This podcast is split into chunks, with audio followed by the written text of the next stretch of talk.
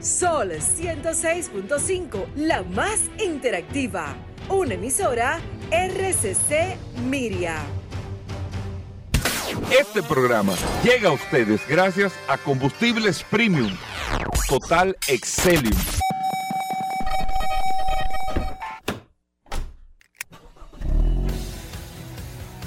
Bienvenidos al programa número uno de movilidad en la República Dominicana. Vehículos en la radio. Bien amigos y bienvenidos a Vehículos en la Radio. Arrancamos la semana hoy lunes, amigos oyentes, con tantas cosas interesantes que compartir con ustedes en el día de hoy.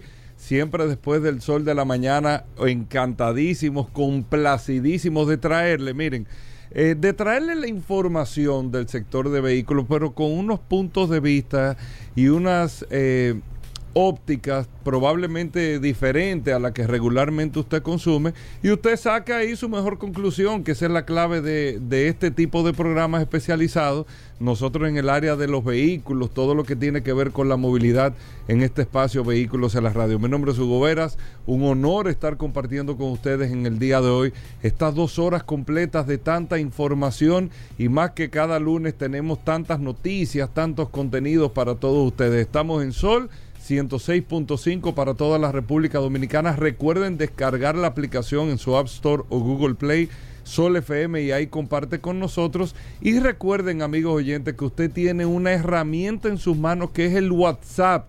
Nosotros tenemos una línea dedicada de WhatsApp para que usted pueda integrarse con nosotros. El 829-630-1990. 829-630-1990. Ese no es mi celular, ese es el WhatsApp del programa. Que tú sabes, Paul, que me encuentro mucha gente. Viejo, pues te escribí. Y te yo estoy me escribiendo hace rato. Te estoy escribiendo y yo, mira, probablemente al WhatsApp. bueno, pero a este número. No, hubo un alcalde no. que me echó un boche, viejo. Sí. Óyeme. Me dijo, tú, tú no parece no coger pero pero usted no me no, escrito, alcalde. No, no, sí, mira aquí que te estoy. Tú sabes que Yo, es el del es programa, es, es el del cierto, programa. Pero bueno, muchas cosas interesantes, amigos oyentes. Paul, el que tiene Ay, el WhatsApp, el Paul en la mano. Claro que sí, gracias como siempre. Siempre se lo digo a las personas eh, y nosotros tratamos de manera, y antes de dar la bienvenida a todos ustedes, siempre tratamos de contestarle a todas las personas. Siempre tratamos de ser un poco, mantenemos un poco la equidad con el tema de la política, aunque no dejamos de contestar a las personas, siempre la tratamos de dejarla lo más satisfechos posible, pero hay que entender que hay temas en profundidad político que quizás quieren tocar contigo y el WhatsApp de este programa, aunque es una vía de comunicación, y yo siempre le digo que todos los mensajes de manera eh, eh, directa o indirecta te llegan, nosotros tratamos de eso, pero es tratar de mantener cierto equilibrio para, para, para no irnos quizás solamente por el lado político, pero lo importante es que usted sepa que usted tiene una herramienta que este programa Vehículos en la Radio ha puesto a su disposición, una herramienta útil eh, que usted pueda tener la confianza de al momento de necesitar alguna situación, usted tenga a mano a alguien que le pueda ayudar. Y esa es la idea de este WhatsApp, el 829-630-1990. Hoy lunes, inicio de esta semana, 8 de mayo, señores. Gracias como siempre por la sintonía. Hoy un programa sumamente interesante, señores sumamente interesante le tenemos para el día de hoy porque estuvieron sucediendo algunos eventos interesantísimos durante este fin de semana. Eh, el tema de la media de la media milla que de vamos, eso a hablar, vamos a hablar. de todo eso eh, de ahora, verdad de que estuvo eh, sumamente interesante. El, el, tema de la Fórmula 1 también que lo estuvimos comentando hace un momento Hugo Veras. Y quizás el evento más importante para el mundo no sé si tuviste la oportunidad de verlo yo lo vi completo también la coronación de Rey Juan Carlos y la importancia del tema de la movilidad en esta coronación. Nosotros vamos a estar, sí. vamos a estar haciendo un expertise de cuáles fueron los vehículos, qué significa cada uno de los vehículos. La verdad es que el programa de hoy es un programa sumamente interesante que usted se puede sentar y comenzar a disfrutar el contenido que es tenemos un para el programa de, mucha farándula en el no día no farándula de, no bueno de tema de movilidad exacto, y la importancia exacto involucrado mira yo quiero arrancar con la Fórmula 1 para terminar con la media milla que para mí es más importante, pero hacer como un paralelismo de estos dos eventos que se dieron en el día de ayer. Y no vamos a sentarnos, Juan Carlos Padrón viene hoy, no va a hablar de la carrera de Fórmula 1. Ah, la carrera, eh, quién ganó, lo que pasó, las prácticas, la clasificación, el error de este, el otro que se barrió, todo eso. Pero hay que dejarse de, de- de temas. Si hay gente que sabe lo que es el espectáculo y la publicidad, sí, son los gringos. Los gringos, los americanos, los norteamericanos, saben eh, eh, sacarle provecho, conocen muy bien la comunicación, saben comunicar, saben lo que es un espectáculo, saben en todos los sentidos, e incluso me alejo un poco de la Fórmula 1 en, este comentario, porque saben en todos los sentidos sacarle provecho a cada cosa, eh, le saca mucho provecho a la historia, a su historia, a, sus errores, a sus éxitos y beneficios, a todo. Y le dan una vuelta al tema para poder eh, eh, dejar legados en cada, uno, en, en cada una de las cosas que hacen. Se fabrica la primera botella de agua y te hacen un museo basado en eso. En de dónde viene, cómo fueron, todo te lo, te lo guardan, son unos expertos coleccionando, eh, documentando cada detalle, le dan valor a esas cosas. Tú te das cuenta en cada estado de los Estados Unidos, cada una de las ciudades, hay algo en particular que tú tienes que ir a ver y te lo conservan, te lo preservan, el museo de tal cosa, eh, eh, que esto, lo otro. Tú te das cuenta con el tema de los carros. Hay museos de colecciones, museos de, de lo que sea en el sector de vehículos. Yo fui a, al Barber Motor Sport Museum, eso es en, en Alabama. Y ahí, eh, por ejemplo, que es una pista de carreras, pero tienen entonces el museo más grande de motocicletas. Pero tú tienes el museo de Harley Davidson que está en Milwaukee también de motocicletas. Y tú tienes otros museos de motocicletas, pero en ese en particular tú te encuentras que es una colección privada. Tú te encuentras como detalle por detalle, cuidado por cuidado, eh, motocicletas históricas, no solamente de los Estados Unidos, sino de todo el mundo, que la conservan ahí, la preservan. Y así tú te das cuenta y tú te mueves, tú que has ido, Paul, mucho a varias ciudades, en cada lugar tú dices, ve aquí, que, mierda, aquí hay un museo de la bichuela con dulce. Y te explican los procesos y el tema y todo. Y mira, en este pozuelo, aunque uno se lo invente, aquí fue la primera bichuela con dulce que se... Y tú hasta fotos te No, tiras. pero te lo dicen. si no, no, y te lo dice. Si, si no es original y si es Eh, una eh, y documentado y Sí, cómo sí, era sí, y esto sí, lo sí. otro. Saben sacarle provecho a los temas y les reitero, y el sector de vehículos en los Estados Unidos, uno de los sectores que más protagonismo tiene de ese tema. Cuando ustedes ven las subastas de automóviles clásicos, ¿qué le da valor a un carro clásico en Estados Unidos? ¿Qué es lo que le da valor? Es la historia de ese carro, pero esa historia no es que, mira, ese carro era de Paul en el 64. No, no, no. Eso está documentado. Claro. Papel por papel, documento por documento. Todo hay un registro. Sí. Mira, en el, en el año certificaciones, 57 se le cambió este tornillo. Mira los certificados. Y mira el tornillo que se le quitó. Entonces esas son las cosas que le van dando un valor, no solamente económico, sino histórico a cada una de las piezas.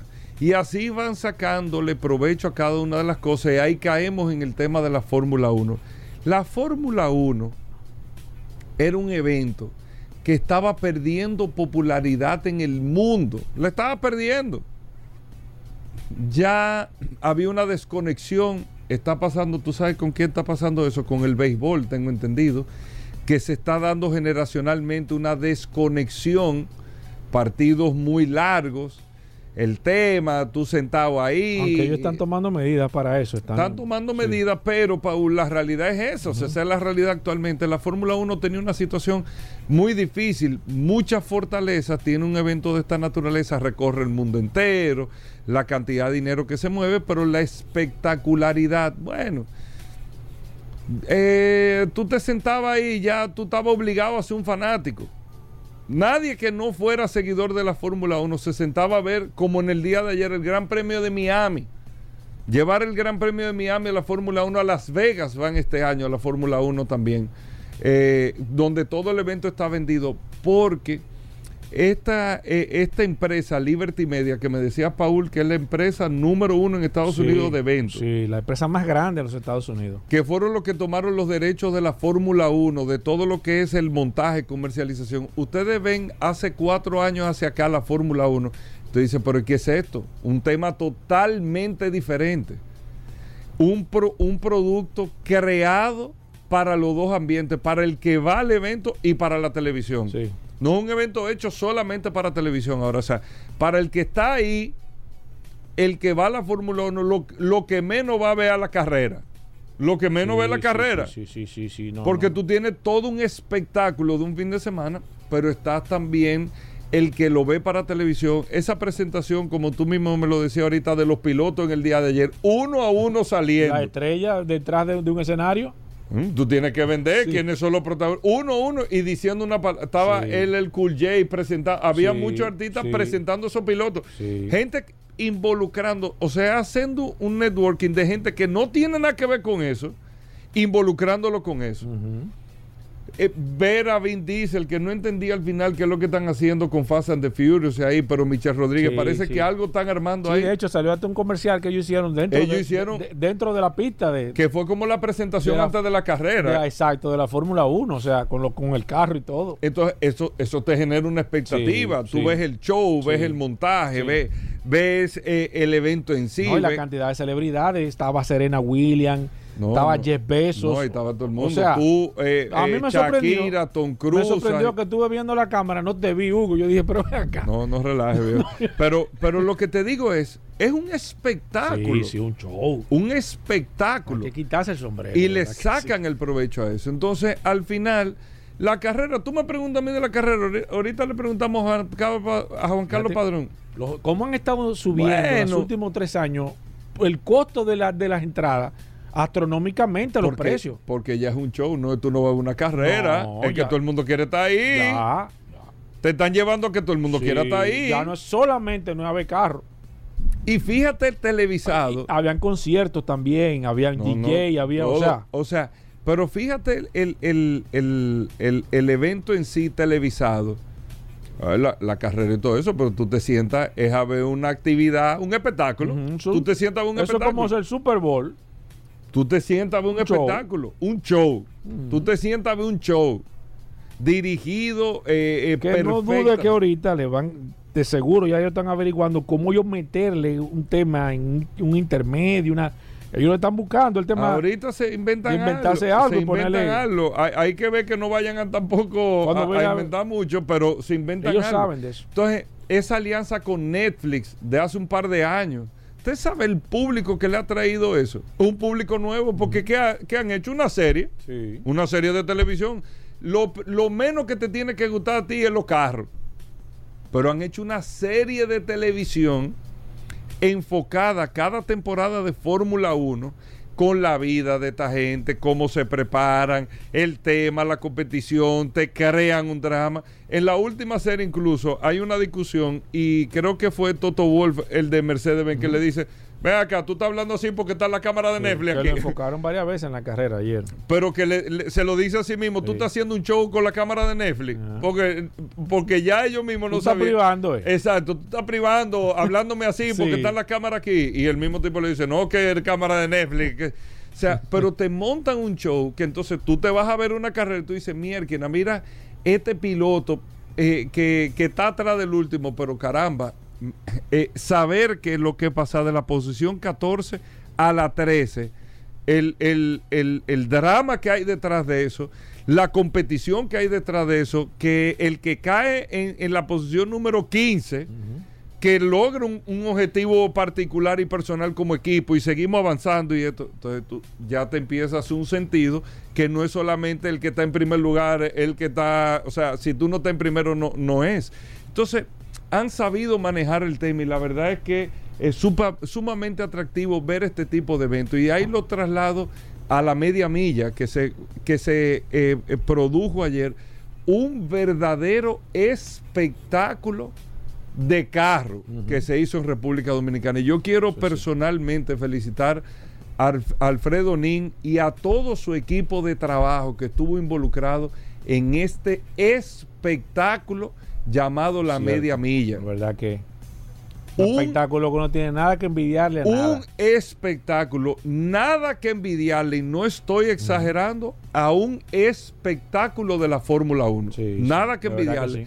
Un show bien montado en la Fuerza Aérea. Hay que agradecerle a los comandantes de la Fuerza Aérea todos esos esfuerzos que se hicieron, el mensaje que se mandó en el día de ayer, todos los pilotos que participaron aquí, la seguridad, todo el, que tiene un carro que tiene fiebre, eh, tuvo la oportunidad ayer de quitarse la fiebre en, en, esta pista, en la base aérea de San Isidro.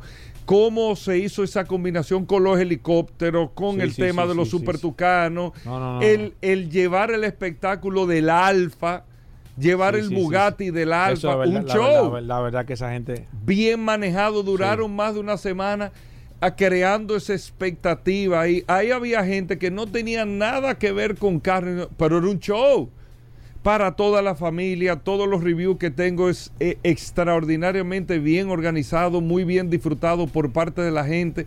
Un ambiente súper sano el que se quería tirar fotos con un carro, el que quería hacer esto, lo otro. o sea, eso es, eh, eso es un espectáculo que se dio en el día de ayer extraordinario, extraordinario, bien montado aquí en la República Dominicana y con carro, Paul. Ahí, ahí para, para seguir metiéndole show al tema, Ahí había millones y millones y millones de dólares en carros. Sí, sí, sí, Y ahí estaban todos los artistas, ahí estaba toda la sociedad, ahí estaban todos los fanáticos, ahí estaba todo el que aspira a lo que sea. Estaba ahí. Mm, es cierto. En ese evento del día ayer. Es cierto. Espectacular. Que ah. yo creo que decirle a Alfredo Nin para los próximos eventos que, que vayan a organizar, creo que con la evolución positiva que va a ir teniendo ese evento, yo creo que eso eventualmente, como la Fórmula 1, eso va a haber que televisarlo. Sí. Bueno, yo lo estuve viendo por streaming. Sí, pero yo te digo, eso va a tener que, ir eh, eh, llevando como un paralelo a la televisión, un show y a la red y eso, aunque se está haciendo streaming todo. Porque es que es un show. Sí, sí, es un show. Y todo el mundo subiendo fotos. De hecho, el único programa de radio que vi que estaba figureando a Hugo Vera fuimos nosotros. Fuimos nosotros. Claro, no te mandé la foto de Ah, ah sí, sí. Estamos ahí. No, claro, gracias a Dani Jiménez. gracias a Dani Jiménez por el apoyo ahí. es verdad, tenemos que. gracias a Dani Jiménez. Damos un Porsche ahí. Sí, de un Panamera. De vehículo en la radio, claro, como tiene que ser, bien. Claro, Esa era sorpresita que teníamos ahí que no quisimos. pero gracias a Dani Jiménez. La verdad que fue un fin de semana espectacular. Viene, ahí vi que estaban promocionando también el Dominican Finest, que es otro evento espectacular que hacen aquí un grupo de la verdad que también. un salto interesante. Chulísimo, chulísimo. Súper ápero ese evento del día de ayer. Así que bueno, muchas cosas interesantes, amigos oyentes, en este espacio. Vamos a hacer una pausa para que entremos, Paul, con algunas noticias, informaciones y tenemos de todo en este programa. Así que no se nos muevan. Gracias por la sintonía. Bueno, de vuelta en vehículos en la radio, señores. Vamos con noticias, Paul. No, hemos entrado en materia de información de lo que tiene que ver con este sector de vehículos. Agradecerle a todos eh, por la sintonía, Paul, la gente del WhatsApp. Vamos a saludarla siempre. Claro que sí, Gobera. Como siempre, mucha gente reportando sintonía a través de la herramienta más poderosa de este programa Vehículos en la Radio, el poderoso WhatsApp 829-630-1990. Mucha gente eh, comentando sobre el evento, sobre, sobre lo que dijiste ayer, sobre lo que acabas de decir del evento de ayer de la media milla. La verdad es que fue tremendo evento y la gente está sumamente eh, agradecida y satisfecha con este tipo de evento y ojalá, como tú acabas de decir, ojalá ese evento se pueda seguir fortaleciendo porque la verdad es que hace falta. La gente está deseosa más que todo de Eso, un ambiente diferente, familiar, claro. hace falta aquí muchos eventos en familia y demás, pero esa es la idea general de este de estos eventos y de este programa Vehículos en la Radio. Miren, eh, amigo oyente, Paul, tú que tienes este segmento siempre de noticias, pero da como la patadita inicial, la verdad es que eh, eh, las capacidades que tienen, a, a veces no, no entendemos un poco la industria automotriz pero la industria automotriz hay competencia de marcas. Usted tiene competencia de marcas. Y por eso usted tiene representantes diferentes de las marcas para las ventas y todo eso. Pero a lo interno de la industria, todas estas marcas que son competencia para la gente, trabajan en combinación a lo interno. Intercambiándose tecnología, intercambiándose piezas. Mira, eh, fulano, tú tienes este alternador, sí. Yo lo desarrollé. Ah, tú me vendes ese alternador, tú me permites yo ponerle a mi carro el alternador que tú desarrollaste, claro. Y tú, fulano, aquella transmisión y aquel el diferencial. ¿Y quién es el que mejor trabaja los motores diésel? Full, y Suzu le suple los motores diésel a muchísimos vehículos que usted ni se lo imagina. Lo suplen ellos. Sí. Por ejemplo, y Suzuki con el tema de los diferenciales también y el otro con esto y el otro con lo otro. Lo digo porque, por ejemplo, uno de los ejemplos más recientes de lo que es, aunque usted es competidor hacia afuera, ¿eh? Claro. Y usted hacia afuera, a las ventas al público, usted está tratando de quitarle el mercado al otro. Sí. Y, y yo quiero vender más que tú, y estoy haciendo esto, y estoy haciendo estrategia. Yo lo que quiero es sacarte del mercado, hacia afuera. Pero hacia adentro, nosotros estamos juntos en esto, fabricando. o sea, Son espérate. como los luchadores, la técnica y los rudos. Pero no vamos en la misma en, guagua. en el ring a trompar. Pero no vamos en la misma guagua. En la misma guagua no vamos. Al final, nosotros fuimos a La Vega a una lucha. Pero ¿en qué no vamos a ir? En la guagua. Ay, ay. Se montan las dos cosas. Sí. Tú me dijiste una vez, ¿no fue? Sí, sí, sí. Que Lo- tú te encontraste. En el Eugenio María de Otro. Entonces, eh, todavía yo estoy, estoy, estoy, estoy traumatizado. Estás chocado con eso. Claro, viejo, pues yo vi esos tipos que eran enemigos, Hugo. Oye, apiándose del mismo minibullo. Pero ven acá, pero mira, mira la momia primero, y sentado junto a un tipo que le ha hecho tanta fechoría. Junto a Tromán Eh, y, y- y el caballero. que le negro. tiró sal en los ojos. ¿Tú me entiendes? Cosas que tú- Venían en la guagua juntos. Pues, hablando. pues, ¿y, cómo, ¿Y cómo se van a ir? Eso es así. Sí. Y es lo mismo en la industria. ¿Por qué lo digo? Las ventas, por ejemplo, Tesla está vendiendo tanto que aunque han montado Gigafactory y todo, eh, eh, en Alemania tienen una gigafactoría para producir, produce su batería y todo, pero no tienen capacidad. ¿Quién le está supliendo la batería o quién le va a suplir? BID. BID. Ya él lo está firmando con BID viejo, necesito la batería tuya porque ya- yo no doy abasto con la mía. Y eso es normal. Eso es, eso es normal, eso pasa en, to- en todos los fabricantes. Y si usted se pone a ver la, la- la correlación de un fabricante a otro, de una manera u otra se entrelazan. De una forma u otra. El chasis es de fulano, la pintura me la hace el otro, el otro que me suple esto. Yo estaba viendo, ¿a quién fue que subieron un video? Pero ese sí tiene mucho sentido. eh, de una Lamborghini eh, Urus que por debajo, mira esta pieza, dice Volkswagen AG, eh, los amortiguadores son de Audi, pero es que el Lamborghini es del mismo grupo Volkswagen. Sí, mismo chasis. Es del mismo grupo Volkswagen. Entonces tú te pones a ver los códigos de la pieza. Sí. Te dicen Volkswagen tal, sí, Audi tal, todo. Sí. Del mismo grupo Volkswagen que Porsche es del mismo grupo. Y eso le abarata muchísimo el tema de los costos. Pero claro, donde, donde, donde se procesan muchos carros de Porsche, hay Volkswagen que se hacen ahí mismo. Y donde se hacen Audi, se hacen Porsche también y se hacen Lamborghini. Y motores y Claro, esto, y lo eso otro. le abarata muchísimo, imagínense.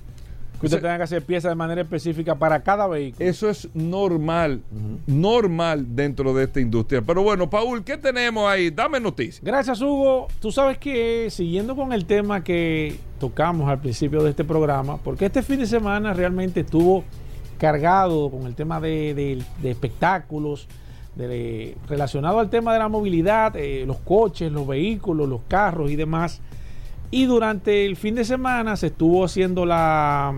Se estuvo coronando al príncipe Carlos III en Inglaterra, señores. Es un evento realmente importante, más que todo porque, aunque la reina Isabel era, era realmente una mega estrella y más que todo una banderada con tema de, las, de los vehículos eh, ingleses, la Rover.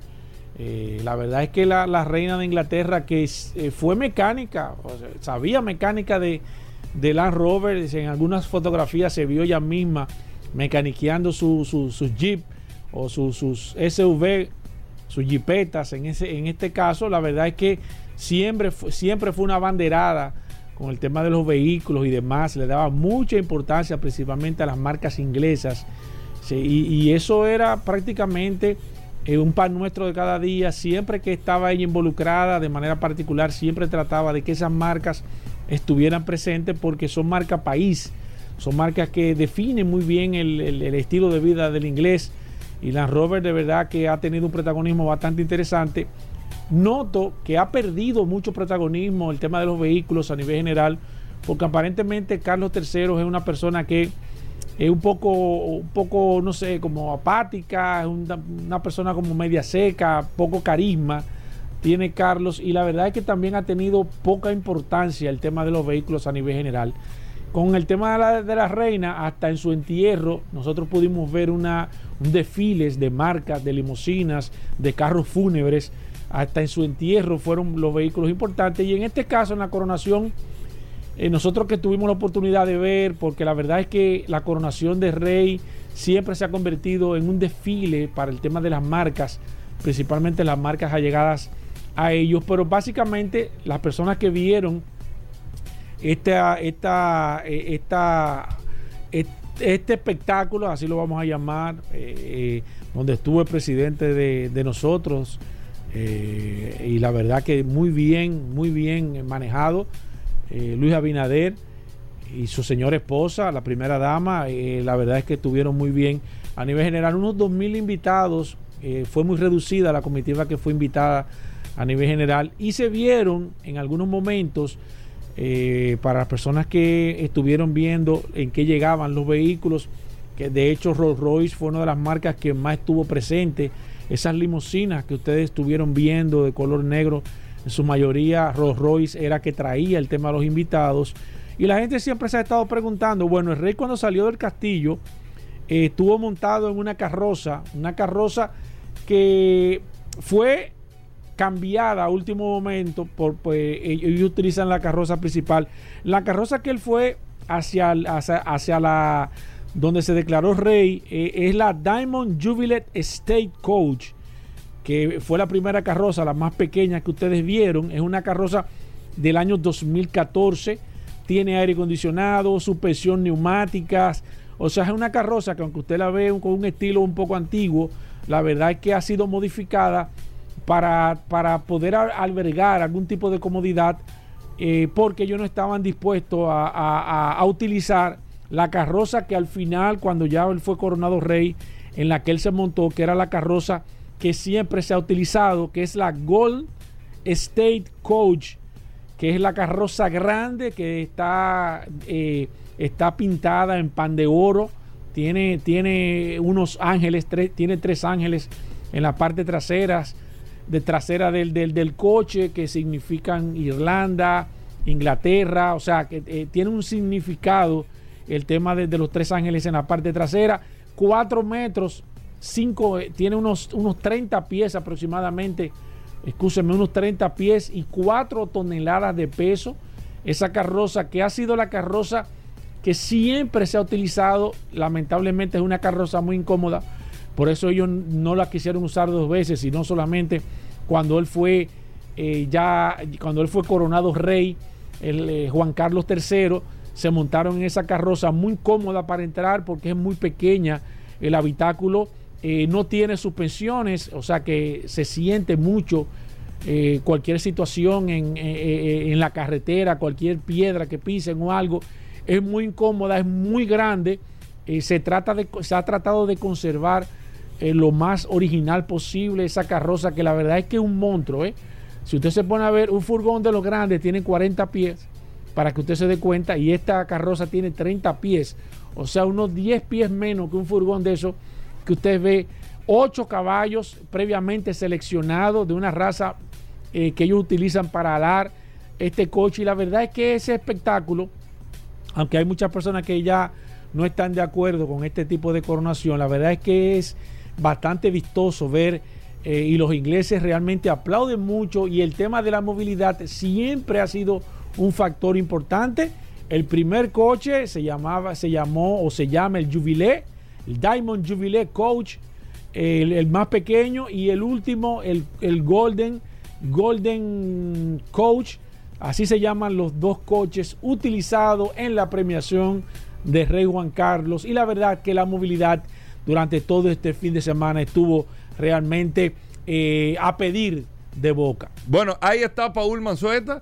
Nosotros hoy vamos a hablar de lubricantes, tenemos a Daris Terrero, eh, vamos a tener en el día de hoy al Curioso en vehículos en la radio. Aníbal va a poder hacer la conexión. Sí, Vamos a tratar sí, con Aníbal, sí, que tengo entendido que iba fuera del país, pero si hacemos la conexión con Aníbal Hermoso, Accidente RD, bueno, de todo en vehículos en la radio, no se muevan.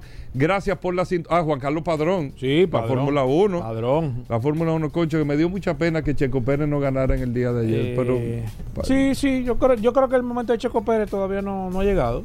Hay sí, que saber. pero cuando que va a llegar, viejo, hacer- pues, no, no, hay que saber hacer su fila. En la Fórmula 1 hay No, que hacer no, fila. pero él ta- él tiene tiempo ya, él tiene tiempo. Sí, lo que pasa es que ahora hay uno que está por encima de él y tiene Y la saber. oportunidad estaba ayer. Sí, pero el, el tema es que el, el momento es del otro, Hugo. Tú tienes que saber cuál es tu momento. No te puedes sofocar. Si Sí. te pones bruto, te en broma. Sí. Si ese tipo cuando lo rebasó ahí se pone bruto y lo cierra. Sí, sí. Porque sí. es que las emociones te traicionan en ese momento. Tú tienes que saber, tienes que tener... Bueno, que sea Juan Carlos Padrón, que conoce. Juan Carlos Padrón sí, se, se sí, supone sí, que sí, tiene información. Que ha hablado por teléfono con Checo Pérez. Dos veces, dos veces hoy. Vamos a hacer una pausa, no se muevan. Sol 106.5, la más interactiva. Una emisora RCC Miria. Ya estamos de vuelta. Vehículos en la radio.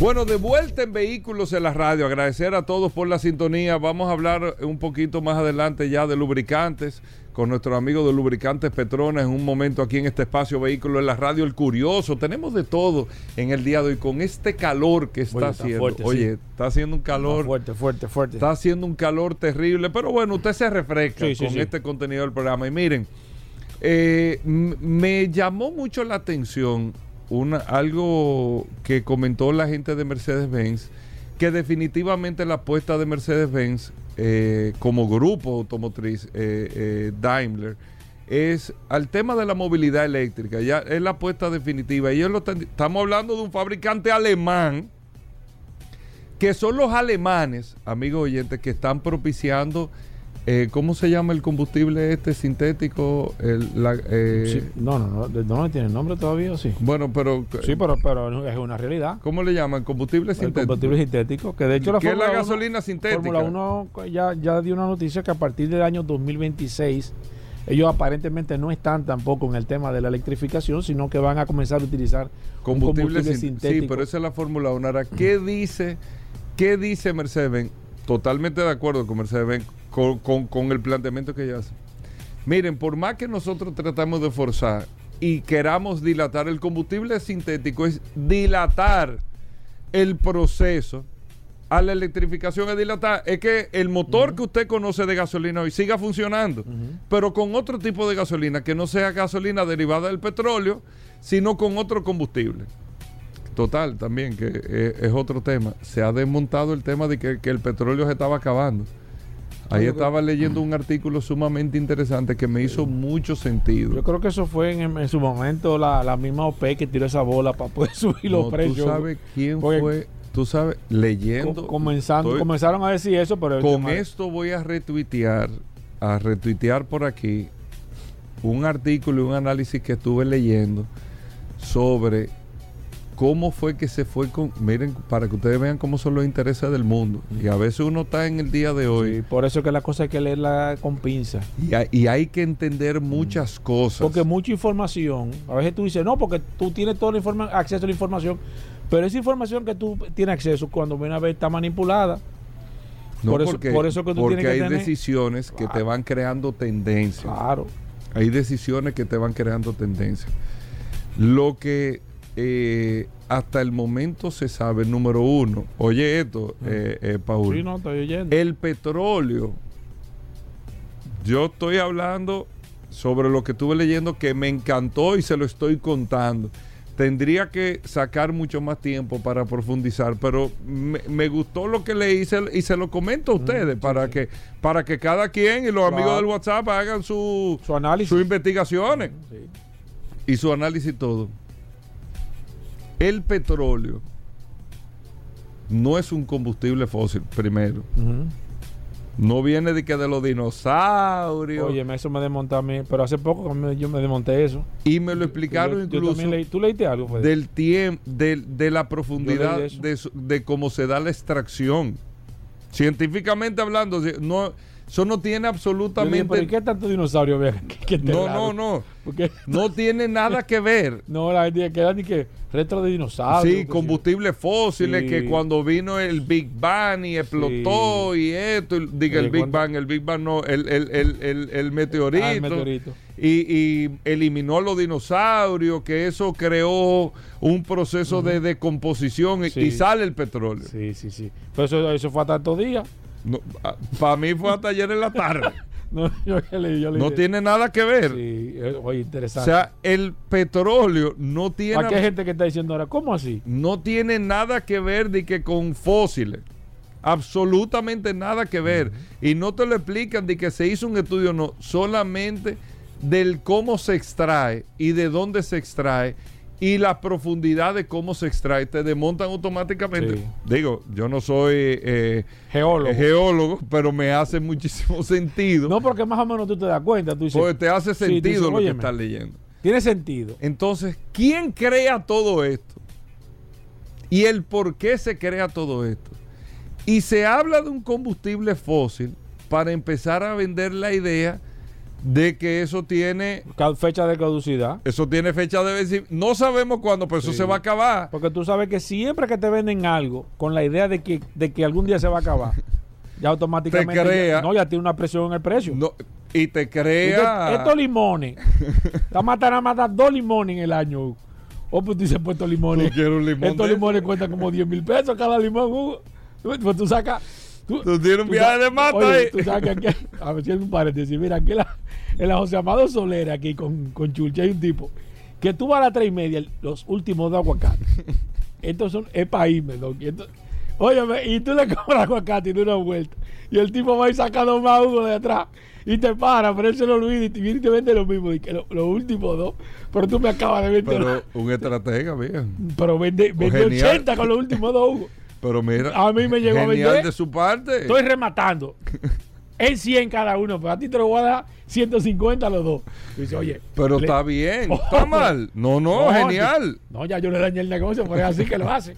De- Sí, no Desde la- haberlo dicho. pues. desde la tres Eso no comienza tiene- a decir que Pero los está genial, está genial el tema. Sí, es buena, buena estrategia entonces, de venta. entonces, ese tema de construir combustible fósil, que, que los dinosaurios. Yo, señora, acuérdense de los 80.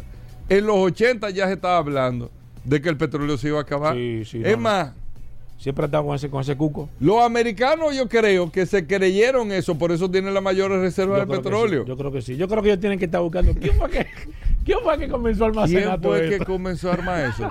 Rockefeller, Paul. Sí, la verdad que ese tipo es un genio. Genio. Sí, sí, sí, sí. Tipo dijo.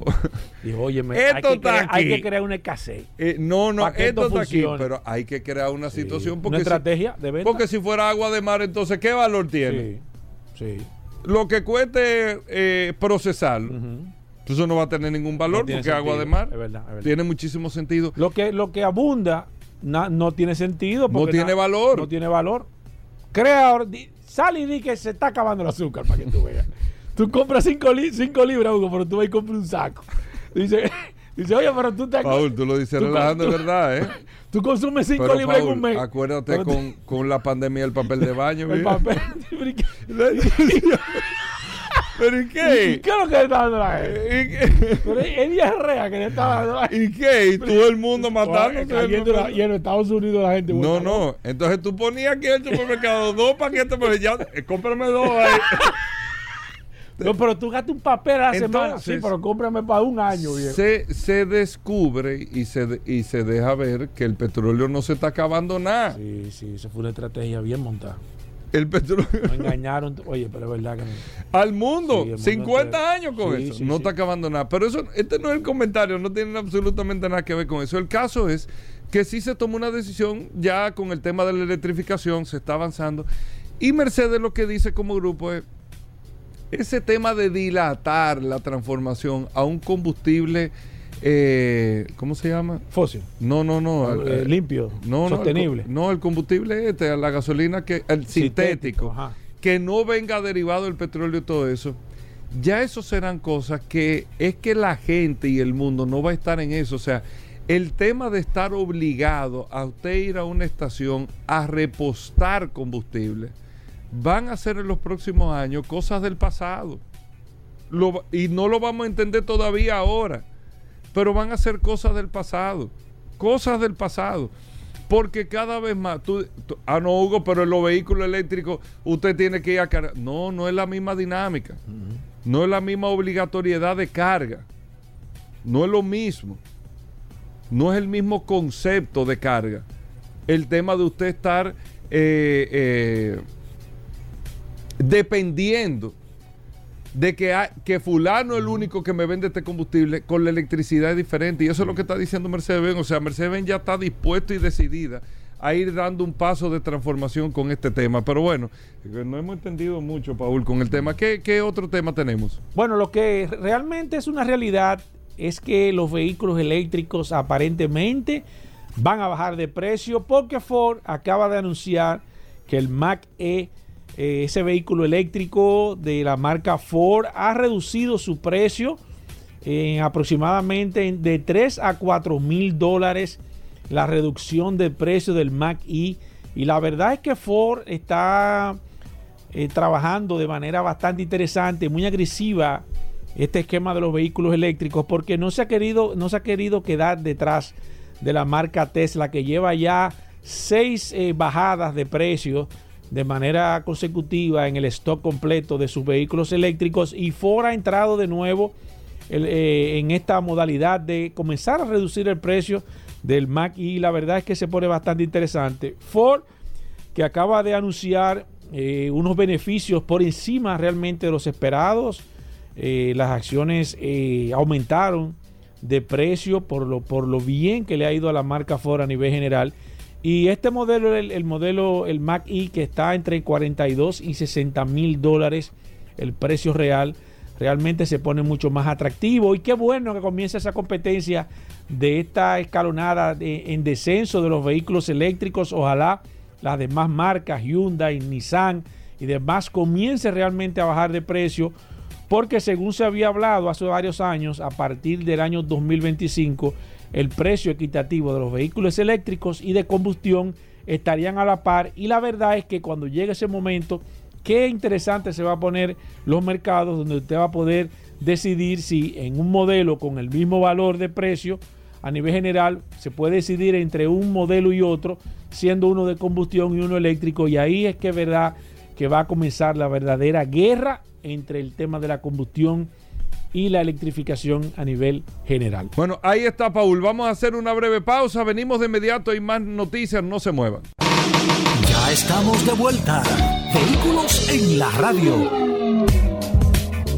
Bueno, señores, Pablo Aceite está con nosotros, Pablo Hernández, como cada lunes, gracias a Lubricantes Petronas. Hablamos de lubricantes en vehículos en la radio Petronas que distribuye el grupo Magni. Si usted tiene alguna pregunta, ¿qué aceite usa su vehículo? El tema de los fluidos, del por qué el cambio, que me dijeron que le pusiera este número del aceite, si es correcto o no.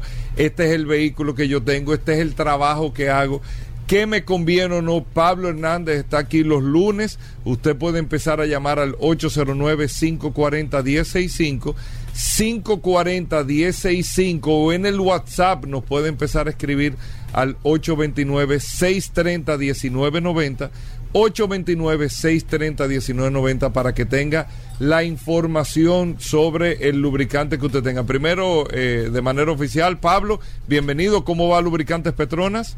Gracias Hugo, gracias Paul y gracias a todos los que nos escuchan lunes tras lunes, recordando que Lubricantes Petronas es representado por Magna Motors en República Dominicana y si usted quiere ser como el equipo campeón, debe tomar la mejor decisión de utilizar el lubricante que le da el mayor rendimiento a nivel económico a su vehículo y el lubricante con mayor homologación de los fabricantes de motor para nuestro mercado y para el mercado internacional. Y ese es lubricante Petronas. Cuando nosotros estamos hablando de un lubricante que cumple con las expectativas de los fabricantes, usted tiene que pensar en lubricante Petronas.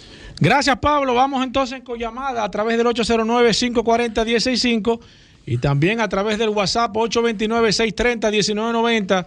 Me dijiste que traías un tema, Pablo, y vamos Mira, a aprovechar. Vamos a hablar lo que no debes hacer, lo que no debemos hacer en, tema, en el tema de lubricantes. ¿Y qué es lo primero? No hagas lo siguiente. No midas el aceite en una inclinación. El vehículo no puede estar en una inclinación. Ningún tipo de, de- de- de fluido. Ningún tipo de fluidos debe ser medido en una inclinación, debe estar en un área plana y siempre se recomienda que haya tenido un tiempo de reposo el motor. ¿Por qué? Para que el aceite drene la mayor cantidad hacia el cárter de donde se toma la varilla y se mide. Lo que tampoco debes hacer es cuando vas a completar aceite, suponer que la medida que tú entiendes es la que le falta. Porque tú dices, va, le falta un poquito a la varilla y creo que medio cuarto, un litro o, no. Vaya eh, eh, eh, de- drenando de a poco y vaya midiendo hasta que le llegue casi al full. Recuérdese que lo más recomendable es drenar completo para hacer un mantenimiento completo. Pero si está completando, no entienda que al llenar al full, porque muchas veces nos pasamos. ¿Y qué pasa si nos pasamos? Exacto. ¿Qué Se pasa, genera Pablo? una alta presión internamente en el motor, puede generar mayor temperatura, no va a refrigerar completamente, porque recuérdese que parte de la, de la función del lubricante no es solamente la lubricación, que es la reducción de la fricción entre las ambas partes, sino también la evacuación de las temperaturas en las áreas críticas. ¿Qué es la evacuación? El, el- el ir eh, refrigerando las áreas donde hay mayor temperatura. Entonces, si usted llena o pone más del lubricante que va a afectar la bomba, va a haber una mayor presión, la temperatura del motor se va a ver afectada, puede estar subiendo aceite o puede haber empezar a haber fugas en las retenedoras. Muchas cosas son producto de nosotros haber quizás completado aceite por encima de los rangos normales. Usted es bueno que nunca cambie la viscosidad ni la numeración del aceite por kilometraje, sino quizás por alguna situación X, usted nos llama, nos pregunta, nosotros vamos a asesorarlo y algunos, algunas personas nos llaman y le vamos monitoreando con ayuda del conocimiento o de la preparación o del mismo mecánico, a ver cuál es la mejor decisión cuando se tome el- la necesidad de haber un cambio o de cualquier tipo de acción con su motor. Vamos con llamadas. Ahora sí, 809-540-165 y también a través del WhatsApp 829-630-1990. Hablamos de lubricantes. Aquí está Pablo Hernández. Gracias a Lubricantes Petronas. Voy con esta primero. Buenas. Aló. Baje su radio, por favor. Ajá. Ahora. Ajá, mira, yo tengo una Santa Fe 2013 de la Dodge, motor Dodge de la coreana. ¿Qué aceite debo ponerle? Eh, Un momentico, por, por favor. Santa Fe 2013. 2013 Ese- motor Sí, 2013. ese es el motor, eh, no, el que trae la casa, que es el Dodge. D-O... DOH DOHC. Ah, ah, exacto. Exacto, sí. Ese 5W30, señor, usted debe utilizar 100% sintético. 5W30, 100% sintético. Gerson Roja, a través del WhatsApp, dice Nissan. Ah, pero mira, dice, dice Nissan, ¿qué modelo? Pues no me dijiste el modelo. Nissan 2016. ¿Qué tipo de aceite? Gerson, dame el modelo, por favor, para poderte eh, dar eh, la, viscosidad necesaria. Voy con el WhatsApp 829-630-1990. Eh, perfecto, gracias. Gracias también. Déjame ver. Ok, déjame buscar aquí porque aparentemente dice aquí, tengo un carro Peugeot 307 2007, le estoy echando aceite X marca, dice la marca, pero no vas a mencionar, eh, y me marca en la pantalla presión insuficiente. Eh, ¿Qué podría ser esto? Mira, hay varias, hay varias cosas por las cuales el, el- el motor te manda una baja presión de aceite. Primero, Sé Anthony, eh, el- Anthony Mora. Eso puede ser si es- el aceite se está degradando o si si es el aviso es Cuando, previo a cambio, entonces el aceite se está degradando antes de tiempo, eso es uno.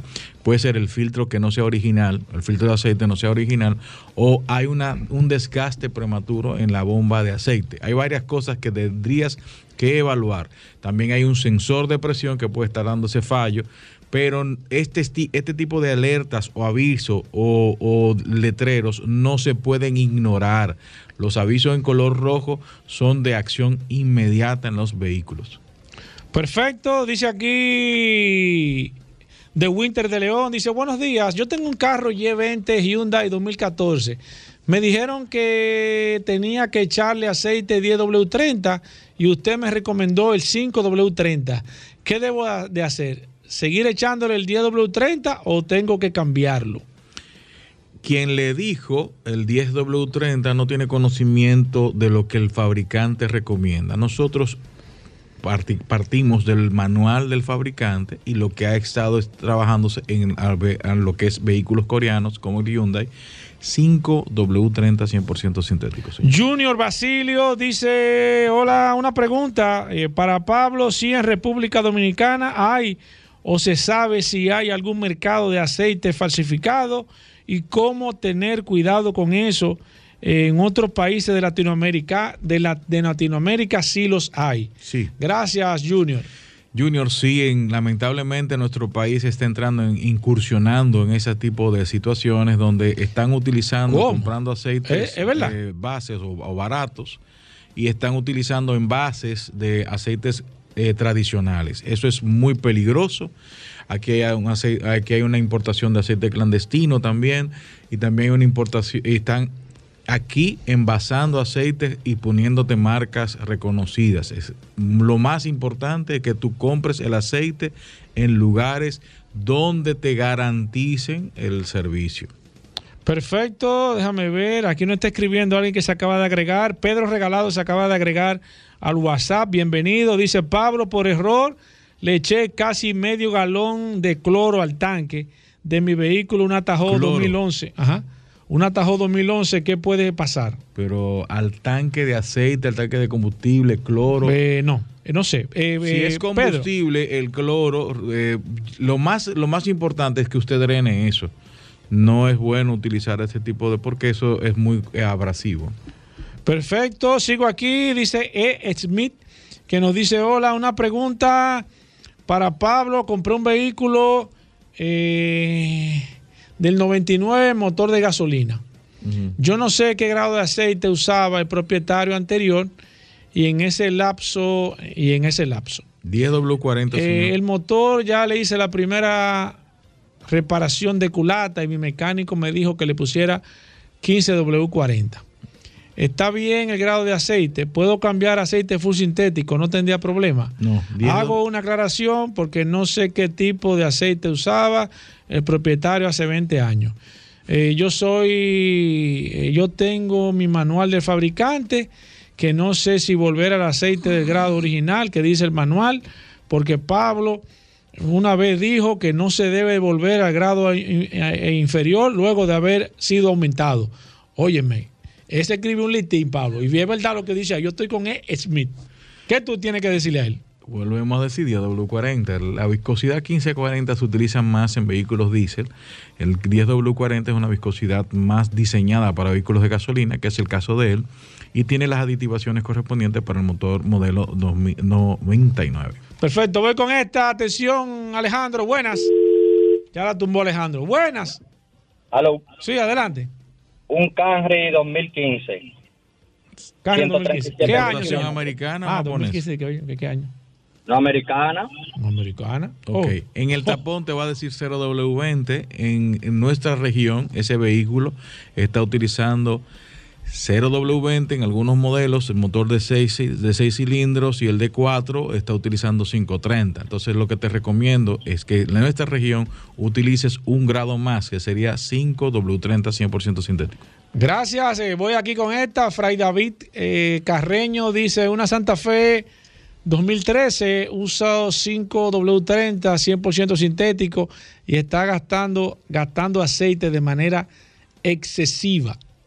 si es excesiva, debería identificar primero dos cosas, si ha hecho algún tipo de reparación, si cómo está la compresión de los eh, del- del- de los cilindros, eso es importante porque si está subiendo compresión, puede ser que esté subiendo un poco de aceite a la cámara de combustión y se esté eh, evaporando un poco. Entonces, esa es una parte. La otra es muy importante, es que si está pasándose de tiempo de mantenimiento y se está degradando el aceite, también puede estar provocando eso. Perfecto, voy con esta. Buenas. Sí, buena. Sí. Por Explorer 2016, 140 mil millas. ¿Qué tipo de aceite me recomendaría? 5W30 100% sintético, señor. Voy con esta. Buenas. Buen día, ¿cómo están? Bien, señor. Qué bueno. Eh, yo quiero confirmar algo. O sea, yo he escuchado que el señor recomienda el 5W30 cin- 100% sintético para los I-20. El que tengo es desde 2015. Yo hago Uber. Ahora, mi inquietud es, yo uso el normal, eh, el estándar, el mecánico me recomendó que lo cambie cada 5.000 kilómetros. Si cambio al 05W30, 100% sintético, ¿a cuántos kilómetros debería de cambiarlo? Por favor, y Señor, dis- gracias. disculpe, le voy a hacer una pregunta. ¿Cuántas horas de uso usted le da en Uber a su vehículo, señor? En promedio, como 7 u 8 Diarias. Diarias. Claro, pues está trabajando. Entonces, no, Escúchenos por la radio, no señor. se vaya a kilómetros, vaya hacia horas. Usted debería estar haciendo el mantenimiento mínimo cada un mes y medio. ¿Me entienden? No puede pasarse, perdón, como máximo mes y medio, no puede pasarse de ahí porque el tiempo de hora del vehículo excede el kilometraje a nivel de kilómetros. Usted está haciendo recorridos muy cortos eh, y en- en- en- es mejor cuando hacemos este tipo de trabajos, igual que los vehículos de, de transporte, se trabaja en base a horas. Y no podría pasarse de 250 a 300 horas. 100% sintético, 5W30, señor, no se exceda de ese tiempo. Pablo, ¿dónde consigo lubricantes Petronas? Recuérdese que el lubricante Petronas es representado por Magna Motos República Dominicana y es el lubricante del equipo campeón de la Fórmula 1 durante ocho años de manera consecutiva. Y la experiencia la tenemos, las homologaciones también. Usted puede conseguir lubricante Petronas en TDC, en la Monumental, Nuestros amigos ahí te- tienen lubricante, usted puede cambiar lubricante Petronas, Maprex en la zona del Millón, Serviteca frente a la OIM, Cardaf en la zona oriental, Centro de Gomas Bello en Santiago, SP Automotriz en los kilómetros Avenida Independencia, Talleres Power Cars, usted puede reparar ahí, hacer sus reparaciones, nuestros amigos de Talleres Power Car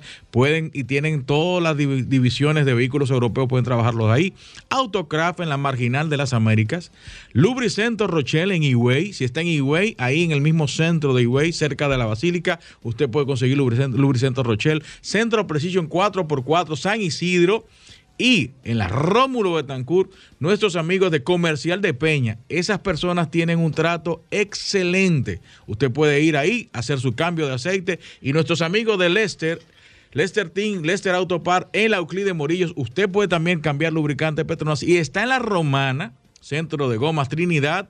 Y también nuestros amigos de La Rotonda. Usted puede conseguirlo ahí en La Vega, también nuestros amigos de TNT. Ahí usted puede cambiar lubricante Petronas y en las sucursales de Soluciones Automotrices. Bueno, ahí está, Paul. Seguimos respondiendo Claro por el sí. WhatsApp las preguntas, las inquietudes que tengan de lubricantes. 829-630-1990. Hacemos una breve pausa, no se nos muevan.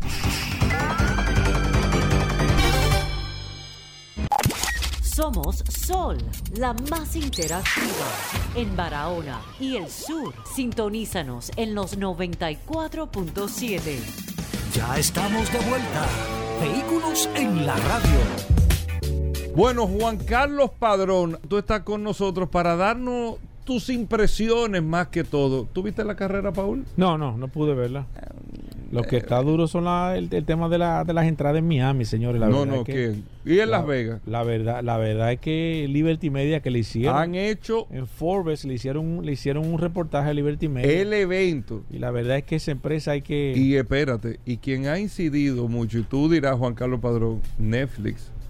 Netflix, Netflix acá, eh, fue una, No, fue no, una no, de las, no, fue no. una de las herramientas. no ha tenido Fue una, una de las- incidencia Sí, sí, claro. en el tema de la Fórmula 1 y en llevar a una generación que no consumía Fórmula 1 un interés porque han hecho tipo serie. Eh, eh, hacer un resumen como de todo un año, toda una temporada, y ya van tres, creo yo, y la verdad con Pablo. Pero bueno, Juan Carlos Padrón, bienvenido, el resumen, el análisis de este evento. Gracias Hugo, gracias Paul, efectivamente el premio, el Gran Premio de Miami, el segundo Gran Premio de Miami que se celebra y el segundo, vamos a dar un spoiler ya al que no lo sabe, que ganó Max Verstappen. Eh, ya es el único ganador que ha tenido dos veces el Gran Premio de Miami. Un gran premio que se ha, que se ha ca- caracterizado por ser más un escaparate, un, No, no, no, un desfile de un celebridades. desfile de celebridades como, como, como no parece ni siquiera en Mónaco. Sí, increíble. Una, una cosa increíble. Ahí, ahí vimos a, entre, entre Elon Musk y Jeff Bezos, que estaban ahí, cada uno con, con sus respectivas parejas. eh, una fortuna que, Sí. ¿De cuántos países? Nos vimos también a Juntos Vin Diesel, estaba ahí. estaba Vin Diesel, Michelle Rodríguez, Michelle estaba Rodríguez. Tom Cruise, estaba eh, Serena Williams. Serena Williams, Venus Williams. Eh, había Oye, muchas celebridades. La verdad que se ha convertido en uno de los principales premios. Y así mismo las entradas, o sea, porque a- aunque hay entradas que tú puedes decir, no, hay entradas que cuestan eh, 500 dólares, consíguela, Sí, sí. consíguela, ve, consigue esa entrada. Son difíciles. Y no, la, verdad, entradas, las entradas normales ahí están por encima de los mil dólares. la, ver- la verdad es que es que se ha convertido en un verdadero espectáculo. Y Liberty Media, evidentemente, aprovechando los Estados Unidos, que es el mercado donde se venden. Sí, porque si tú te fijas, en la Florida tú tienes circuitos emblemáticos del mundo del automovilismo. Tú tienes Daytona, tienes Sebring, Sí. en la misma Florida, pero no, ¿dónde lo hicieron? En Miami. Sí, no, Porque no, ellos, no. quieren, ellos quieren el escaparate de Miami, la ciudad norteamericana latina. Claro, ahí es que va prácticamente todos los latinos. Les hacen cita, dan cita ahí. No, no, de y- hecho, muchos dominicanos estuvieron allá. Sí, Conozco muchos dominicanos. dominicanos. De hecho, unas felicitaciones a Jimmy Gibre, que logró la pole y la segunda posición en la, en la Porsche Cup en Miami. Sabe que la Porsche Cup en varios circuitos del calendario de Fórmula 1 eh, sirve como de campeonato Pero se le dañó el carro. Sí, pero hizo, hizo, hizo. Pero en la califi- en la clasificación. se llevó la pole. O sea, que, que, que, que no es nada fácil. No, no, pole no, no, duro, duro, duro, Jimmy Gibre. ¿Qué pasó, padrón? Eh, dame, dame datos que no está en internet, que la gente lo que está esperando es que tú vengas a decirle lo que no está en internet. Vamos a ver, vamos a empezar por el sábado. El sábado tuvimos la clasificación. Max Verstappen venía teniendo un ritmo demoledor durante todos los libres 1, libres 2, libres 3. Eh, el viernes re- realmente estuvo intratable. Su compañero Checo Pérez eh, eh, estuvo un poquito lejos, pero ya el sábado él mismo dijo, no, yo hice unos cambios en, los reglajes, hice algunos ajustes y ya me encontré muchísimo mejor. Y en su primer intento en la Q3 hizo un tiempazo. Hizo un tiempazo, récord de vuelta, el, el récord de la pista. Cuando Max Verstappen estaba haciendo su intento, su primer intento de la, de la, de la Q3, cometió un error, se fue, se fue ancho, abortó la vuelta para intentarlo nueva vez en su siguiente intento. Pues en su siguiente intento no pudo hacerlo porque Charles Leclerc, que también a una vuelta es bastante rápido, cometió un error, otro, otro error en, la misma curva, en el mismo fin de semana, y chocó contra la- las paredes y eso hizo que faltando un minuto y medio se, se anulara ya, se, se- diera por terminado la, la clasificación, por lo que Max Verstappen no pudo hacer ningún tiempo y salía noveno. Eh, se complicó el- el fin de semana. ¿Qué pasó en carrera? Como si Checo Pérez se llevó la pole position, eh, Fernando Alonso salía de segundo y Carlos Sainz de tercero. Ah, eso es otro dato histórico- que se me iba a olvidar. O sea, teníamos en, en la crono del sábado un, un podio que hablaba español.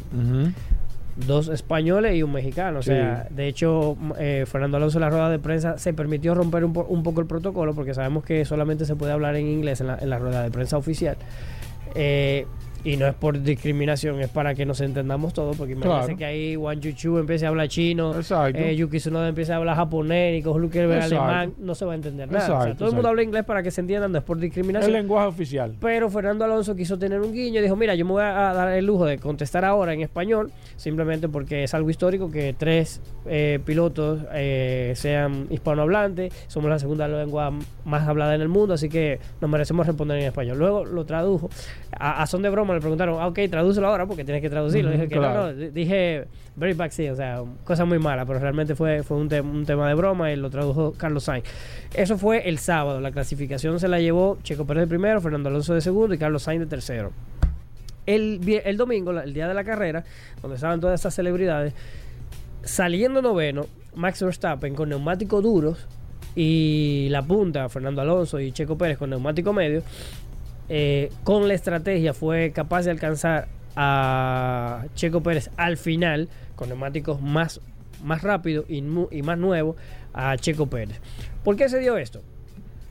Horner ha dicho que con la misma estrategia también hubiera alcanzado. Yo diciendo un poco, porque realmente el ritmo de Checo Pérez no fue malo, fue bastante rápido. Sin, sin embargo, la estrategia de neumáticos beneficiaba claramente a Max Verstappen. ¿Por qué no la, no la, no la tuvo Checo Pérez? Quizá porque como era el líder no quiso eh, cambiar la estrategia, aunque para mí tenían el, ritmo para haberlo hecho y, nadie le iba a pasar porque Fernando Alonso en la segunda posición salía desde la parte, desde la parte sucia de, la pista, o sea, no le iba a adelantar en, en- en- la salida. Eh, de hecho, es más fácil que Carlos Sainz, que salía tercero desde la parte limpia, le adelantara a, a Fernando Alonso, eh, que estaba en la segunda posición saliendo de la parte sucia de la pista. Por lo cual, para mí la estrategia que tenía que haber eh, utilizado Checo Pérez era la misma que, que Verstappen. Salir con neumáticos duros, porque ese neumático duro eh, no era lento, le iba bastante bien. eh, no solamente a Red Bull, a los, a los demás a los demás monoplazas también le iba bien. Al, Aston Martin, al Ferrari le fue bien con el neumático duro. Por lo cual, incluso al Mercedes también le iba muy bien. Con lo cual, si salían con el neumático duro al principio, cuando los vehículos tienen más, más carga eh, de combustible, porque sí. están con, con el combustible con, que- con el que van a terminar la carrera, el neumático duro va a funcionar mejor que el neumático medio, que es más blando con la, con, y se va a desgastar más porque tiene la carga, la carga de combustible, está más pesado. Y si tú montas, cuando ya se está terminando la carrera, montas el neumático blando, cuando ya tienes el, el vehículo más descargado, pues obviamente te va a funcionar mejor. Y eso fue lo que le pasó a Max Verstappen. A los que no saben, porque que no es que Verstappen es, es un duro, no. Primero, el, el monoplaza es el más rápido. Es- es- le saca dos segundos por vuelta en carrera Sí. al resto. Sí, sí, sí. Y cuando, hable, eh, cuando abre ese DRS, el DRS es el, el drag eh, resistance system, o sea, reduction system, es, re- reducción, el sistema de reducción del drag. El drag es eh, cuando tú vas en, en una recta, toda esa carga aerodinámica te hace eh, Te todos, frena. esos, todos esos alerones que te sirven para tú eh, ir pegado a una curva, pero en recta te frenan. Cuando es el DRS, lo que hace es que abre el, el, el alerón y lo, y pone plano Ajá. para que el aire pase y no te frene. El Red Bull es, es el, es el monoplaza, que cuando abre ese DRS gana más ventaja que los demás, porque los otros pueden ganar 10 kilómetros, el, el- el Red Bull gana 20 kilómetros por hora. Y tú ves cuando abre ese DRS que No le pasa por al lado a todo el mundo. No, no, le pasa como, como que tú Como estás que está parado. trotando y yo voy corriendo. Exacto. Entonces, ¿qué, qué, qué ha hecho eso? ¿Cuántas veces tuvo que abrir el DRS en, en pista? Eh, Max Verstappen saliendo noveno. Lo, lo abría siempre, o sea, siempre. Checo Pérez iba adelante, nunca, nunca pudo abrirlo. Entonces, iba más rápido, iba con el, con el, con el neumático duro, que en las primeras cinco vueltas ya se veía la, la- la- la ventaja que tenía el duro sobre el medio, con la carga llena de combustible, más pesado. Y al final, entonces, cuando, cuando monta los neumáticos, los neumáticos blandos, nuevos, los blandos son más rápidos que los, que los medios. Pero cuando está lleno de gasolina, se te desgasta más rápido el blando. Entonces, el duro era mejor para iniciar y el blando era mejor para terminar. Por esa razón es que Max Verstappen, para mí, le pasó a Checo Pérez. No es que el ritmo de, de, de, de ¿No Verstappen está mejor era- el carro de Verstappen que el de, que el de Checo Pérez? No, no, no, no, no, No. tiene que ver con eso, tiene que ver con la estrategia. Porque para mí, si hubiera. Pero que le, le pasó, Mira, le, le pasó y lo dejó parado también. Claro, porque te estoy diciendo, es que, es que tenía al final, al final, al final, neumático, el neumático duro es más lento que el, Ajá, el blando. el- ajá. Entonces, cuando. Y encima ya tenía muchísimas vueltas, o sea, estaba más desgastado. Un neumático, mientras más nuevo es, más rápido es. Claro. Entonces, el neumático de, de- de- de Checo Pérez ya tenía 30 y pico de vueltas Sí. y era más lento, más usado. Cuando lo cambia a Max Verstappen, le pone un neumático más rápido y más nuevo. Le pasó como si nada. O sea, tenía mejor agarre. Entonces, eh, no había manera de que, de que Checo Pérez se pudiera defender. Eh, no hay competencia definitivamente este no, año. no, este año, este para año la Red lucha Bull, es definitivamente. Este, este año no hay para nadie ya. La lucha es entre Checo Pérez y Max Verstappen. Mira, si Aston Martin que es el que está más cerca y Ferrari, lo que pasa es que el problema de Ferrari es más es más complicado de resolver porque ellos son rápidos de una vuelta, pero en carrera se diluyen, el ritmo de carrera se diluye, quizás ellos desgastan más rápido los neumáticos eh, y eso hace que el ritmo de carrera sea muy inconsistente. De hecho, la inconsistencia de Ferrari eh, en esta carrera se vio que, que era para adivinar qué era lo que pasaba ahí, porque con neumático eh, duro, eh, Carlos, eh, no sé si eh, Charles Leclerc era más rápido que que, Que, que, que. Carlos Sainz, pero con neumático medio el otro era más rápido. En una parte de la, de la carrera eh, uno iba más rápido, en otra parte de la carrera otro iba más lento. Entonces, eh, ¿Qué pasa con Mercedes? Mercedes definitivamente, Luis Hamilton Mercedes, no. Mercedes le fue bien en, en la carrera pasada, pero en esta se vieron un poquito más atrás. De hecho, Hamilton no, no, no clasificó para la ¿Qué Q3, pasa se- con se Mercedes, clasificó en la- señores? en Un la carro Q2, que estaba número compitiendo. 13. Bueno, señores, eso es lo que pasa. O sea, la gente dice, Está detrás del último. Esta mañana me dijeron, "Ay, pero, pero ese, ese, ese Verstappen es durísimo. Mira, saliendo noveno y como quiera ganó. Digo yo, es el carro, señor. Eh, claro, es, es el tú le das ese carro a cualquiera de esos que están ahí. Lo va mismo lo mismo. pasaba, lo, yo decía, lo mismo pasaba con Hamilton. Sí. Hamilton salía de 20 y ganaba con el Mercedes. ¿Qué pasa? Que hubo un cambio de normativa. eh, Mercedes no dio con la tecla, dio Red Bull. Y ahora Mercedes, si sale de 13, lo, lo máximo que puede llegar es a séptimo. Estamos prácticamente en el mes número 5, Juan Carlos Padrón. La carrera Eh, número 5. En el, en el mes número De, ve- 5. de- de 23 carreras que y en el mes número 5, pero, pero ¿qué, se, qué, qué, qué- qué se perfila? ¿Qué tú entiendes que va a pasar? ¿Va a haber alguna modificación? ¿Alguno de los de los de las marcas de los vehículos tú entiendes que va a dar un salto y va a poder quizás estar mucho más cerca de los de, los de Red yo- Bull o no? ¿Va a seguir así hasta el final ya de este año, aparentemente? Mira, lo que pasa es que ca- cada vez que hay un cambio de normativa, siempre hay un monoplaza que da que con se, la tecla. que se beneficia. y le saca ventaja al resto. Cuando van pasando los años y los, los otros equipos van llegando como al límite, o sea, Red Bull va a llegar más rápido que todos, al límite de lo que esa normativa permite que vayan los vehículos, o sea, lo más rápido. Cuando llegue, los otros van a ir poco a poco alcanzándole. Y cuando lleguen, entonces estarán todos igualados. ¿Qué pasa? Que luego viene otro cambio de normativa cuando llegan. Como pasó en el 2021. En el Exacto, y ahí 2021 no se sabe quién Fíjate que en el 2021, después de ocho años Bueno. de normativa, nueve años de normativa, donde eh, reinó eh, Mercedes, al final ganó Red Bull. Pero era, era la misma normativa, pero ¿cuántos años duraron para que Red Bull alcanzara? Sí. Porque ya llegaron al límite. Entonces, viene otro cambio de normativa. Y viene ya- otra marca que se pone. Exacto. ¿Cómo quedó el tema de la carrera, Juan Carlos Padrón? Las posiciones, ¿cómo están los equipos? Verstappen ¿Cómo quedó de están? primero, Checo Pérez quedó de segundo, Fernando Alonso quedó de tercero, Russell de Mercedes quedó de cuarto y Carlos Sainz de Ferrari quedó de quinto. Hamilton de Mercedes quedó sexto y, y Leclerc de Ferrari quedó séptimo. La, la clasificación ya lo dijimos, pero primero Alonso segundo, Carlos Sainz tercero. El Mundial de Constructores, Max Verstappen sigue líder, 119 puntos. A 105 de Checo Pérez, que está segundo, es el que está luchando por el Mundial. ¿Cómo lo lleva a 105 puntos? No, no, no. 119 puntos Ver- Verstappen, 105 puntos Checo Pérez. Fernando Alonso 75, que es el que está tercero. Y Hamilton 56, que es el que está cuarto. De quinto está Carlos Sainz y de sexto está George Russell. Entonces, La próxima carrera. la próxima carrera es el 21 en Imola. Imola está en Italia, pero era el, que- era, era, era el circuito que funcionaba como el Gran Premio de San Marino, el Principado de San Marino. Eh, lo recordamos porque allí, allí fue que falleció el- la estrella del automovilismo Ayrton Senna. Eh, será en dos semanas. Esta semana no tendremos carrera. Tendremos ese, ese fin de Es semana. un circuito que se de poca poco rebase, muy rápido, lento, mucha Mira, curva. Cualquier circuito hoy en día es complicado de rebasar, a menos que sean en largas rectas. ¿Por qué? Porque los monoplazas han ido creciendo. Entonces, al, al, al, al- al- Sin embargo, en el de Miami se hicieron, aunque era, era muy aparentemente estrecho, se llegaron a hacer su rebase. Sí, en rectas y con DRS. Sí. Pero, pero, pero, ¿qué pasa? Que ese, ese, ese, ese es el dilema que tiene la Fórmula 1 ahora. Eh, sobre todo lo- lo- con la hibridación, con la parte eléctrica los- y las baterías, los vehículos se hacen más grandes y más pesados. Sí. Y más largo, más ancho.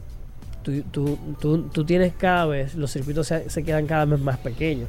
Entonces se hace complicado el tema de los rebases, sobre todo en curvas, como veíamos hace 20 años. O sea, Sí, claro. Con la Fórmula con la Fórmula 1, por ejemplo, del 2005, 2006, los últimos campeonatos de, de 2004, 2005, 2006, donde eran monoplazas más pequeños, eh, más estrechos, más cortos. Y, y veíamos rebases en curvas. Ya cada día se ven menos porque es que los monoplazas pesan cada vez más Sí. y eso hace más difícil la maniobrabilidad. Y, y son más anchos y más largos. Entonces no es tan fácil, los circuitos se quedan cada vez más pequeños. Tú dices, oye, ¿qué va, qué va a pasar ahí? No sé, es un gran dilema que tiene la Fórmula 1 eh, para resolver porque no, no se pueden construir circuitos como se puede cambiar un monoplaza. O sea que vamos a ver qué pasa. Estaremos aquí en dos semanas hablando del Gran Premio de Imola. Eh, es en, en, en Imola, Italia, pero eh, cerquita de San Marino. Eh, y a ver qué pasa, Juan Carlos. Seguirá luchando Checo Pérez con Max Verstappen. Ya hay que ir a Checo Pérez porque es el latino. Claro, ese es lo- eso es lo que nos toca. Eso es lo que nos toca. Gracias, Juan Carlos. Bueno, ahí está Juan Carlos Padrón. Con esto nosotros hacemos una pausa. Venimos de inmediato. Gracias por la sintonía. Sol 106.5 te ofrece la mejor variedad en programas interactivos durante todo el día. El contenido más completo está aquí. Llena tu día de radio inteligente con las personalidades más reconocidas del país. En Sol 106.5. La más interactiva. Bueno, y de vuelta en vehículos en la radio. Aquí la gente no está ni en Fórmula 1, ¿Y este ni que, que, que yo qué, ni ¿Eh? nada. Aquí la gente este lo único que está en curiosidades. La gente este está en aprender. La gente está en manejar información. La gente está en saber el porqué de las esta hora, cosas. que ya la gente tiene hambre. Bueno, por eso el porqué de las cosas. Nada más y nada menos que está Rodolfo Hernández con nosotros, el hombre de Magna Gascue, Tú sí Magna Oriental, autos clasificados. Tú sí salseas. eh. Solo oportunidades cuando él quiere. Cuando él quiere, hace solo oportunidades. cuando hay, cuando Bueno, hay. cuando él quiere, hay solo oportunidades. Porque pero uno- sí lo que hay todos los días aquí es solo Ay, tú sí salseas. eh. curiosidades. Aquí está Rodolfo. Ay, Bienvenido, Rodolfo. ¿Cómo primero? Bueno, feliz lunes a todos, día de la luna, del dios mítico de la mitología griega. Ay, Dios mío. Saludando a Ay, todos ay, los radioescuchas de vehículos en la radio. Ay, ay, ay. Gracias a Hugo Vera, gracias a Paola Resistencia Suelta. En todos nuestros modelos, nosotros nos encargamos de todos. Nos llama al 809-224-2002. 809-224-2002 y nosotros le vamos a cotizar el vehículo Hyundai, BMW o Mini de su preferencia. Le enviamos todos los datos y le gestionamos su financiamiento, su seguro y la entrega del mismo a cualquier parte del país. No importa donde usted se encuentre, Davon, Elia Piña, Punta Cana, nosotros le llevamos su vehículo sin ningún costo adicional y vuelvo y repito, aprovechen esta gran tasa de financiamiento del 9.95% fija que solo ofrece Mando Oriental y Managascue vaya autoclasificados. Si tienes tu vehículo usado, no hay inconveniente, te lo tasamos, solo tiene que enviarnos fotos al 809-224-2002.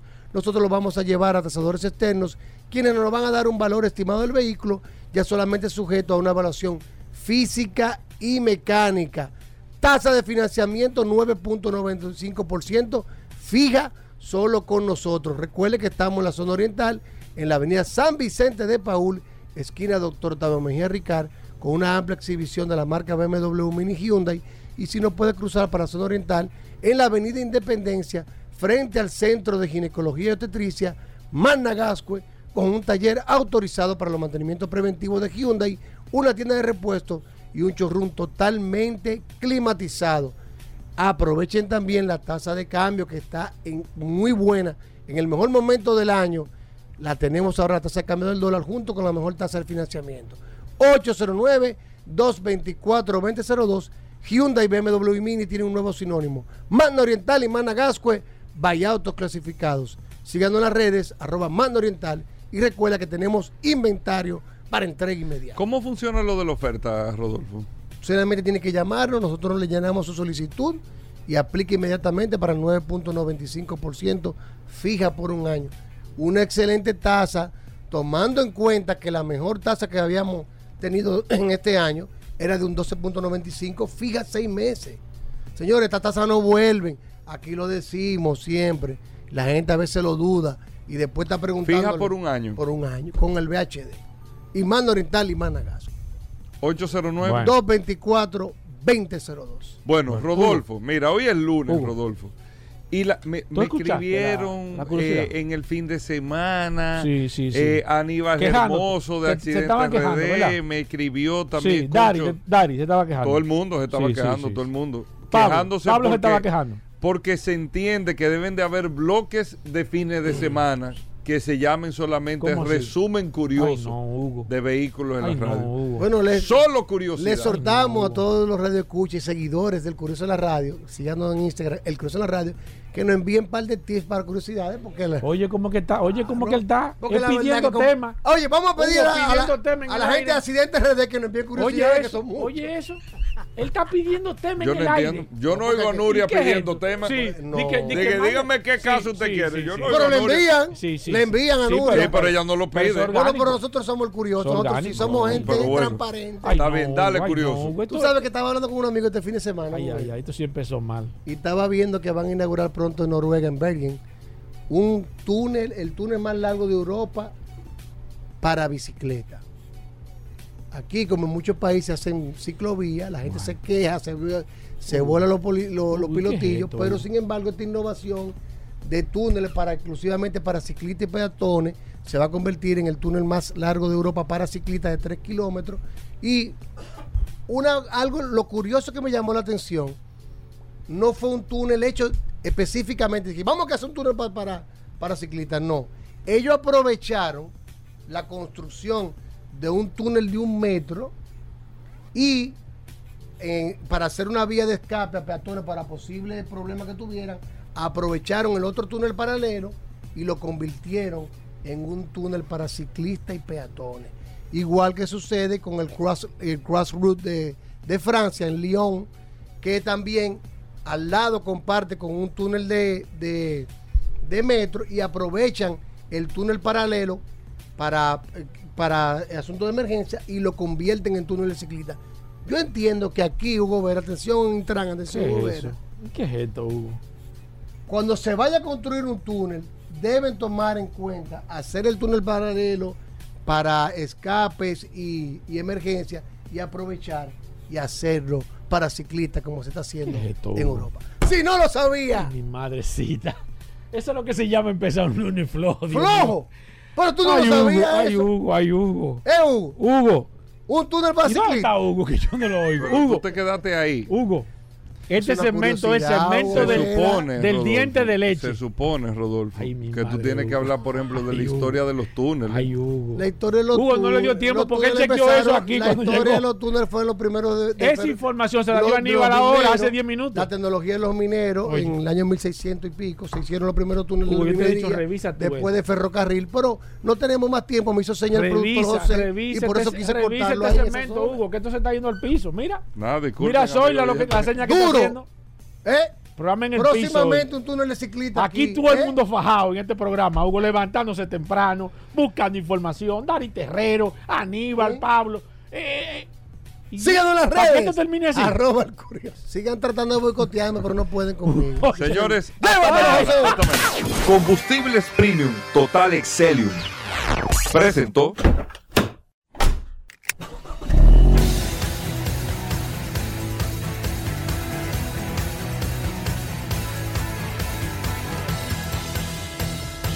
Vehículos en la radio. Sol 106.5, la más interactiva. Una emisora RCC Miria.